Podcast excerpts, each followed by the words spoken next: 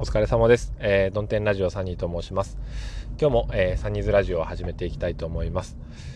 えー、まずこの番組、初めて、えー、聞いていただく方のために、通勤ラジオになっております。まあ、大体朝の通勤時間に1本から2本、帰り道にも1本から2本、毎日配信をしています。なので、えー、更新頻度が高いんです。ということは、あ通知がいっぱい来てしまいます。クリップすると。だから、えー、通知じゃない、クリップされないことを お勧めしております。で、番組クリップしちゃうと、あの、更新あるごとに通知が来るじゃないですか。で、それをね、通知バーからスマホの、えー、右から左へスワイプする日々がどんだけ続いたことかっていう、えー、経験が僕にもあるので、それよりはなんかあの、トークだけ1個クリップしといて、えー、そこから番組ページに飛んでいって、えー、で、最新の配信はどれかなとか、興味あるやつはどれかなみたいな、聞き方の方が、こう、主体的に 聞いていただけるんではなかろうかと、えー、思っております。はい。ということで、えー、今日のテーマに移っていきたいと思います。今日のテーマは、ああれですね、あの夫婦ごとから、違う、自分ごとから夫婦ごとへっていう話なんですけどね。うん。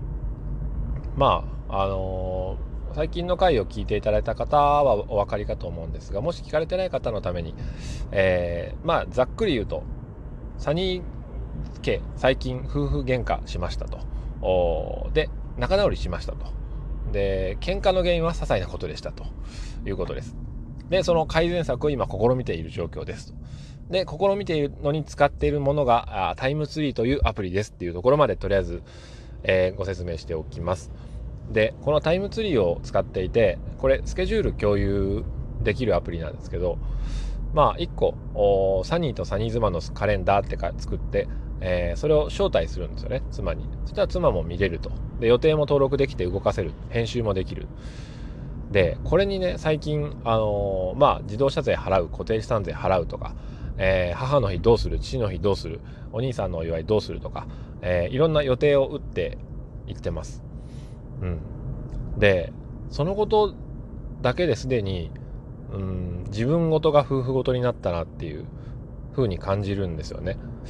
でもちろん頻繁にそんなに妻がそこに返信をくれるわけじゃないんですけどそのタイムツリーって、えー、そのスケジュール1個入れたらそこそれごとにまあスレッドみたいにコメントし合えるんですけどそこにまあ毎回のようにコメントくれないけれどもサニー的にはその奥さんがあまあ見てようが見ていまいが、えー、見てる可能性があるよっていうことで、えー、こういうスケジュールに、えー、何か自分があしなきゃな我が我が夫婦って思ってることをですね、え打ち込んでいくと自分の考えていることが、え奥さんに見える形になるわけですよね。うん、でこれあのー、分かるでしょと夫婦だから。分かんでしょと。毎月支払いしなきゃなとかって言ってるものを俺たちって、えー、いうことで、でも言わなかったらわかんねえんですよね。うん。だって、えー、奥さんが、あのー、喧嘩の仲直りの時に、あの時こう思ったとか、えー、ああいうとこ嫌いだって思ったって、えー、言ってましたけど、それわからないですからね、僕は。うん。あ、サニズマは俺のこういうとこ嫌いなんだなっていうことは言ってくれなきゃわからないわけですよ。だから日常の用事とかも、あれしなきゃこれしなきゃって、えー、自分の中だけで思っていても、相手には伝わってないわけですよ。書いとかなきゃ。うん。まあ話するだけでもいいんでしょうけども、えー、なかなかね、共働き夫婦は時間がないんですよ。だから、まあそういうスケジュール共有アプリに打ち込んでいくわけですよね。些細な用事を。で、終わったら完了したよって、えー、一方的にまあコメントを入れとくんですよね。で、たまに奥さん見てくれて、ありがとうとかって返してくれるんですよ。うん。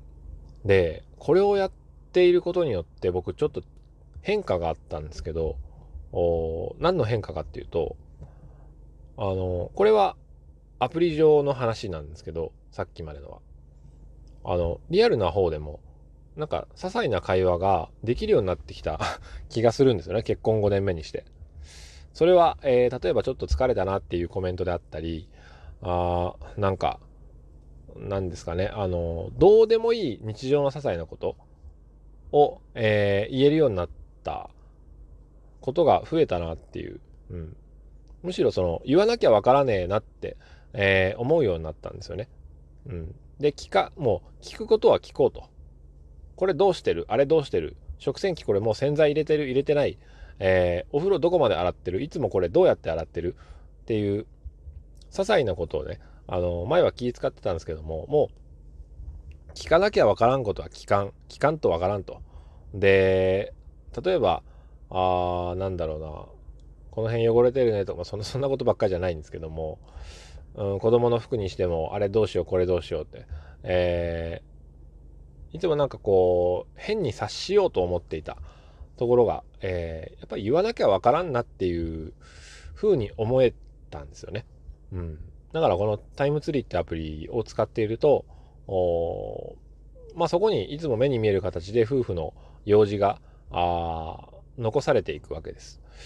で、奥さんは時々こう子供のこととかを書き込んでくれたりするんですよね。あの、二太郎がトイレでうんちできましたみたいな、えー、とかも、そういうのもいいなと思ったんですけど、うん。だからいろんなその状況をシェアできるっていうのは素晴らしいなと思って、えー、まあ、とにかくそういうところに思ってるだけじゃいかんなと。自分ごとから夫婦ごとに変えることが、えー、大事なんだなと思いました。うん。だから、なんでしょうね。っていう話なんで、えー、もしなんかお互いにこう気を使ってしまって、えー、言えないことが多いなっていう方は、まず、変な話ですけど、その近すぎる、近すぎてしまう、しまった距離感を、